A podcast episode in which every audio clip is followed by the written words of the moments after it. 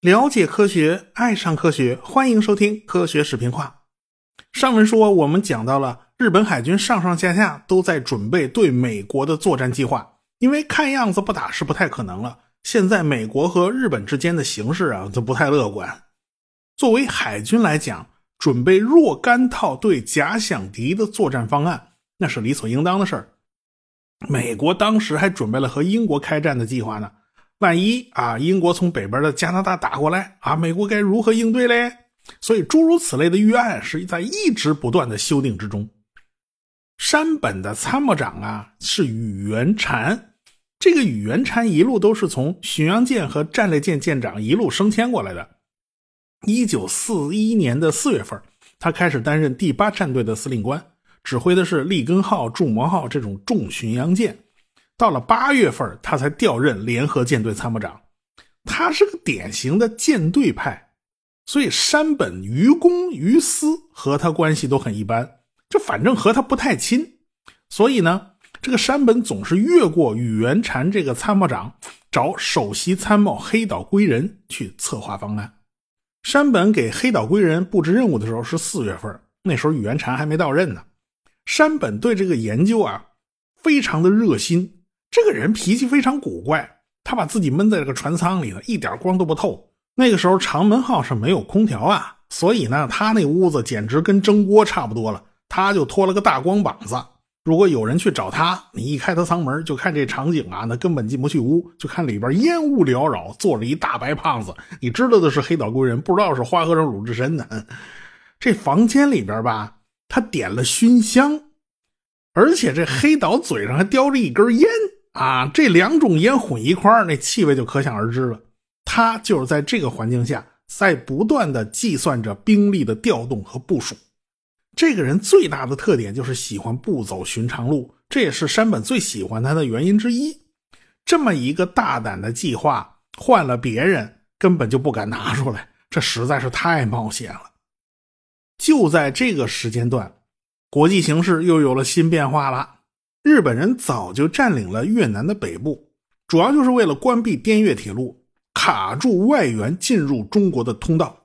法国人那阵子刚刚吃了败仗嘛，他投降了呀，他成立了维希政府。这个日本人马上就步步紧逼，逼着法国人默认他们占领了印度支那北部。就在七月份，海军大臣吉川古治郎就把山本和第二舰队的司令官叫古贺丰一海军大将，就找到自己海军大臣官邸了。同时，他也把军令部总长永野修身大将和航空本部长井上成美给找来了。这几个人就碰头开了个小会，在会上，吉川古治郎就告诉他们，日本决定要占领法属印度支那的南部，也就是越南这一片啊。这一下直接就威胁到英美的利益，所以海军就要准备打仗了。这海军现在有把握吗？这山本听完吉川古治郎的介绍啊。马上就开口问井上成美：“现在海军航空部队怎么样了？”这井上成美叹口气啊，还是老样子呀，跟你当年在这当次官的时候基本上差不多，没什么进展。反正山本看着井上是憋着一肚子气呢。其实这个井上的态度啊，比山本还要坚决，他是坚决不同意和美国人开战，也就不同意去惹英美的势力。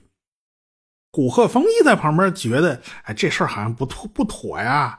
这种事儿你怎么也不跟舰队司令商量一下啊？现在要打仗啊，啊，也没多少胜算吧？那古贺丰一转头就问军令部长永野修身大将：“这政府是已经做了决定了，还是怎么着啊？你这个军令部有什么打算呢？”这永野手一摊，没办法，你还能怎么样呢？既然如此，只好执行呗。正开完会啊，大家。也没在海军大臣官邸吃饭，直接就散伙了。就山本就来到井上成美的办公室啊，他是一肚子气，他觉得这个永野修身太没主见了，你不中用啊，你怎么这种事儿你就不好好争取一下呢？其实这些事儿啊，他们这几个海军将领是根本拦不住的。到了一九四一年七月底，日本和法国就签订了日法共同防卫条约，所以。法国人只能默认接受日本人在印支半岛为所欲为的这些行动，这一下就威胁到了东南亚的英美势力，因为越南南部就已经非常靠近印度尼西亚、马来西亚这些地方了，这些都是英国人的地盘。中间隔着一个南海，对面就是菲律宾，这是美国人的地盘，所以英国和美国都不干呢。美国人马上就宣布冻结日本在美国的所有资产。到了八月一号，又宣布除了棉花和食品，他们断绝了和日本之间的其他货物贸易，也就意味着日本人再也买不到美国的石油了。过去虽然名义上也搞什么石油禁运，但是。新完值八十七以下的油啊，它可以卖啊。美国人其实是睁只眼闭只眼，因为这种油你可以通过加铅的办法提高辛烷值，所以对日本影响不大。但现在是彻底不卖了，日本的石油来源就成了一个大问题了。与此同时，英国人也禁止婆罗洲的石油卖给日本，这下日本就基本断绝了石油来源了。满打满算，日本国内的储备只够用四个月的用量，所以日本人一定要在这四个月里面拿下南洋的石油产地，才能解决这个问题。所以战争已经不可避免。所以呢，这个海军军令部马上就忙起来了，就准备对美开战呢。但是如何开战，怎么打，先打哪儿呢？这黑岛参谋带着作战计划就去了军令部了。这份计划肯定是。山本长官首肯过的嘛，也就是山本长官的意思。黑岛就当着大家的面解释了一下这个计划到底是怎么回事就在东京的海军军令部里边，作战部部长叫福留凡少将，作战科科长叫富冈定俊大佐，还有航空参谋三代吉臣中佐都反对这个联合舰队袭击珍珠港的计划。到了八月七号，这黑岛颠颠颠的又跑到东京来了一趟。和这几位也是差点吵起来，吵得最厉害的就是这个富冈定俊。海军军令部下属的第一部是负责作战的，这个富冈定俊是第一部下属的作战课课长。这富冈定俊就强调啊，这海军军令部不是想像那个婆婆管小媳妇一样，处处干预联合舰队，但是第一部的使命是协调海军和陆军的关系，决定兵力的分配和使用。安排各个部队的物资和武器供应。你一旦战争打响，首先就得考虑占领爪哇岛等等产油区，来保证石油的来源。哪能像黑岛那样满脑子只考虑珍珠港一决胜负嘞？是吧？再说富冈定俊他们几个人之所以死活不肯在方案上签字，还有一个最大的理由，就方案来看，袭击成功有赖于两个靠不住的假设。第一条就是在奇袭的时候，美国舰队正停泊在珍珠港。第二条就是一支大型的航空母舰部队能够安全的渡过半个太平洋而不被美国发现。这两条它实在是太难保证了。最后这几位强调，这种事儿吧，你不能寄希望于侥幸，而且呢，也不能冒此大险。事实是不以我们的意志为转移的。希望和可能代替不了现实。黑岛代表的是山本的观点，他就对富冈的意见进行了反驳，并且进一步强调一定要袭击珍珠港的理由。因为按照山本五十六的设想，跟美国交战本身是根本没有胜利的希望可言的。既然你要打这一仗，就必须在大战开始之时啊，咱先发制人，摧毁对方的主力。必须借助这第一击打破敌我之间的均衡局面，除此之外别无他策。所以必须是一上手就袭击珍珠港。这么说吧，打个比方啊，咱们这篮球队啊啊，这个业余水平和美国篮球队打那肯定是赢不了，这么多年就没赢过啊。咱上半场豁出去了，咱拼尽全力，说不定可以压制美国队一段时间。咱下半场不行，那是下半场的事儿。起码我上半场出过风头了。如果我按照保守稳妥的打法，咱从上半场就会被美国人压制，我整场都打得很难看。反正横竖到最后都是输，咱们能不能挑一个输的不太难看的打法，行不行嘞？山本大概就这意思啊。虽然呢，袭击珍珠港在技术上是有难度的，但是正因如此。啊，一定可以达成奇袭的效果，因为美国人压根儿都想不到我们会去打珍珠港的主意。按照山本在备战意见书里的原话，就是此战成功固然不易，但只要我军将士上下齐心合力，怀赤诚报国之心，战死疆场之志，并逢天助，不愁此愿不遂也。啊，这这还拽上了，这是啊，这个主要一句就是并逢天助啊，这老天爷干嘛帮你呢？是吧？吵架吵到最后，这个富冈定俊勉强答应了黑岛的一个请求，那就是把每年一度的十一月到十二月之间举行的那个图上演习提前到了九月份，这样呢就可以设立一个专门的部门对黑岛的计划进行评估啊。历次这种演习都是在海军大学举行的，所以到了一九四一年的九月十一号，在海军大学里面就集中了两百多位这个海军将佐呀。为了保密，学校的学生已经全都提前离校了，所以学校里面是空空荡荡的。他们聚集到海军大学，就是为了进行南方作战的图上演习。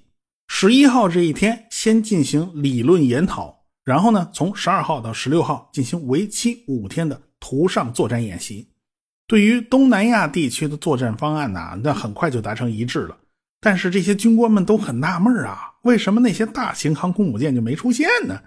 答案很简单呢，因为隔壁还有个房间正在进行保密度极高的夏威夷特别作战演习，六艘大型航空母舰都用在了这个方向上了。对于夏威夷特别作战演习，那级别就相当高了。军令部派出的代表是作战部部长福留凡少将，作战科科长富冈定俊。联合舰队呢，除了山本司令官亲自到场，还有。第一航空舰队兼第一航空战队司令官南云忠一海军中将，参谋长草鹿龙之介海军少将。第二航空战队的司令官叫山口多文少将。第五航空战队司令官袁中一少将。还有第三战队的司令官叫三川军一中将。第一鱼雷战队司令官叫大仙太郎少将。潜艇部队司令官叫清水光美中将和参谋长三户寿大佐。剩下的就是黑岛归人和原田实他们一帮策划者，军令部总长永野修身大将和次长伊藤整一中将也在受邀之列，但是他俩从头到尾都没来啊！这来了以后，这玩意儿不好表态呀！啊，这这还是躲了。现场还有几位陆军派出的特别观察员，他们是刚刚听说有这么一个对珍珠港实行袭击的最新计划，他们稀里糊涂的就来参观这次演习了。别说他们一头雾水，就连三川中将他们也是刚刚知道，啊，怎么还有这么一个作战计划嘞？这种图上演习呢，就是当初联合舰队的首席参谋秋山真之从美国引进的一种演习方式，要分红蓝双方啊，蓝方呢就是日本，红方就是美国，总裁判长就是联合舰队的参谋长宇垣产海军少将。啊，宇垣禅啊，和大西隆之郎啊，山口多文啊，福留凡呐，都是江田岛海军兵学校第四十期的同学，他们都挺熟的啊。担任进攻方的蓝军呢，就是南云忠一啦。预定呢，就是十一月十六号开战，这天呢刚好是星期日。舰队呢从北方航线偷袭珍珠港，那么舰队就必须提前出发了。十月十四号先出动潜艇部队，二十号开到马绍尔群岛的。沃特杰环礁到十五号呢，抵达珍珠港外围，形成这个包围圈了。南云的部队现在呢，要从北方的偏僻港口集中啊，机动部队出发以后呢，先向东航行，在距离瓦胡岛还有九百公里的地方拐弯向南全速航行。中途呢，要在十一月八号和十三号完成两次海上加油啊，不加油去不了。到了十一月十四号。这个南云呢，就接接到这个线报了，说这个红军主力舰队十一号还在港口里呢，但是红军已经开始对夏威夷周边海域进行半径七百五十公里的侦察巡逻，一天要巡逻三次。同样是在十四号这天，呃，蓝军发现了疑似红军潜艇的不明物。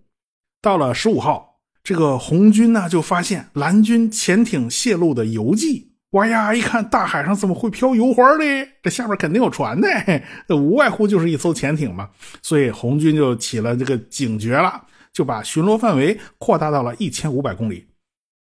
到了傍晚，这蓝军看见天上有一架红方的侦察机呀，完了啊，自己可能要被发现了，马上就把这架侦察机给击落了。但是红方已经得到了信息，他们已经开始进入了高度戒备状态。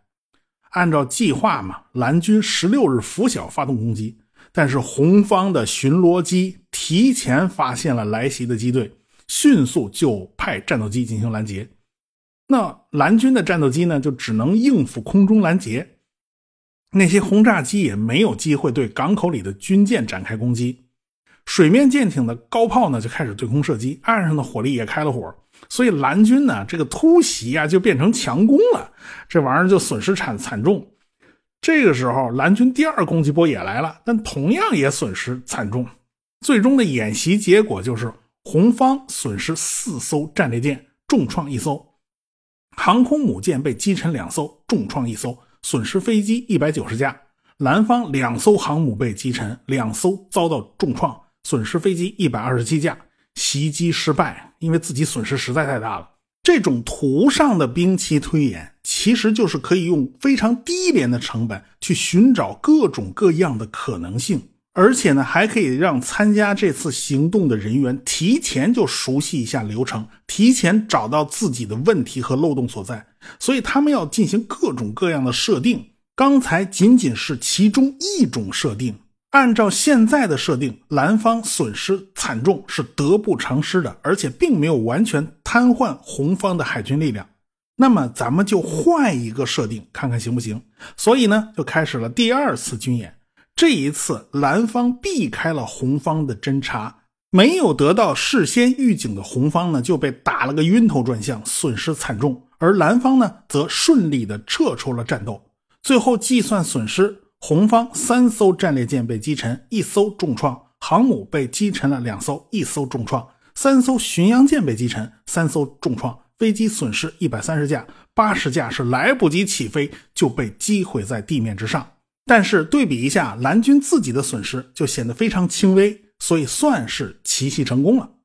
通过两次图上作业对比，保密就成了第一要务了。突然袭击是一个绝对必要的条件，千万不能让敌人的侦察机发现自己的任何动静。所以，首先就得搞清楚美国人的巡逻机到底运行规律是怎么样的，一天啥时候出来呀？还有珍珠港舰队停泊的那些位置，还有珍珠港那个舰队出没的规律。别回头大家都不在家，那麻烦了。还有呢，就是水文条件，到底这水里有没有防雷网啊？能不能用鱼雷进行攻击呢？也就是说，这些都离不开前期细致的准备工作。演习期间呢，你别看南云忠一是指挥官啊，但是他一直是一副苦瓜脸，他好几次都跟山本说呀：“哎呀，这事儿他不安全的，这个活干的一招不慎，满盘皆输啊！你这个赌运气的成分太大了。”呃，这山本总是在背后拍拍肩膀头，鼓励他啊，有我呢，你只管大胆的干吧，出了事我兜着，背黑锅我来啊。反正，在联合舰队内部呢，他也是有不同声音的。起码南云本人就没这个信心，偏偏还得他这个没信心的人去打头阵，这就是最别扭的一点了。另外呢，就是航空母舰的主力几乎全部投入到了珍珠港方向。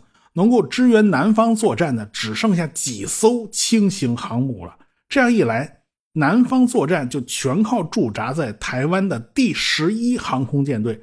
这种安排是很不让人放心的。要知道，麦克阿瑟属下的航空兵也很强大，这菲律宾他不是那么容易打的。再往南，从台湾起飞的海军航空兵他就够不着了。那几艘轻型航母够顶啥用的？这这是。所以啊，九月末在陆屋基地召开了第一和第十一航空舰队首脑人物的碰头会。第一航空舰队司令官南云忠一带着参谋长草鹿和第十一航空舰队司令官种元以及参谋长大西隆之郎就举行了会谈。最后得出的结论啊，就是为了保证南方作战的成功，咱必须取消珍珠港作战方案。这大西隆之郎就认为啊，在日美之间。想要用武力去迫使美国人屈服，他是不太可能的。如果真是被逼无奈，美日两国只能开战，那你也不能去刺激美国人呢。你打珍珠港这种事儿，你太刺激了。你真要打了珍珠港，那这事儿他可就没法收场了你想啊，打到半截儿，咱们签个协议啊，结束，那不可能了，这是。最后大家商量了一下，决定啊，让草鹿龙之介和大西龙之郎两个人去停泊在山口县的陆奥号上拜见山本司令官啊，咱再好好说说啊。这时候的联合舰队的司令部已经从长门号上迁到了陆奥号上，陆奥号成了临时的旗舰。这山本一看，哎呦，这二位参谋长来找自己呀！这二位啊是慷慨陈词，要自己撤销珍珠港的作战方案。这山本呢倒是显得挺沉稳的啊，这家伙是从来喜怒不形于色。针对他们提出的问题，山本发表了自己的意见，那就是。如果日本把所有的力量全都放到南方，这个时候美国人如果派舰队从珍珠港出来袭击日本本土，那日本海军该怎么办？啊，这是顾头不顾腚了，这是，这就等于自己的背后蹲着一只随时可以出手的大老虎。联合舰队在东南亚打得正热闹呢，后边老家东京让人给偷了，这怎么能行啊？这个，所以山本。明确啊，作为联合舰队司令官是不可能放弃夏威夷作战计划的。尽管这个作战计划还有很多条件不具备，但是未来的工作就是想办法把不可能变成可能。其他的咱就别扯了。山本一再强调，不要因为他喜欢玩扑克、玩桥牌，就把这件事说成赌博。这件事是经过深思熟虑的，它不是赌博。这三个人在船上聊了很长时间，大西龙之郎的观点开始有所改变，到最后他甚至开始反过来劝草鹿龙之介：“你就从了吧。”但是这个草鹿还是坚持己见。最后两位参谋长要走的时候，山本还特地送出来，山本就深情地拍了拍草鹿的肩膀啊，就是跟他说呀：“他完全理解草鹿的心情，但是他已经下定决心攻击珍珠港了，所以就希望草鹿回去。”您就别再唱反调了，成吧？最终，草鹿呢被感动了，就答应山本，他回去以后呢会全力以赴的做前期准备工作，他不唱不唱反调了。所以山本把里里外外的意见全部压下去了，全部烫平了，剩下的事儿就开始一步一步的有计划执行。下一步就是要找一个地形和珍珠港极其相似的地方来进行针对性训练。那么这个地点到底选在哪儿呢？咱们下回再说。科学声音。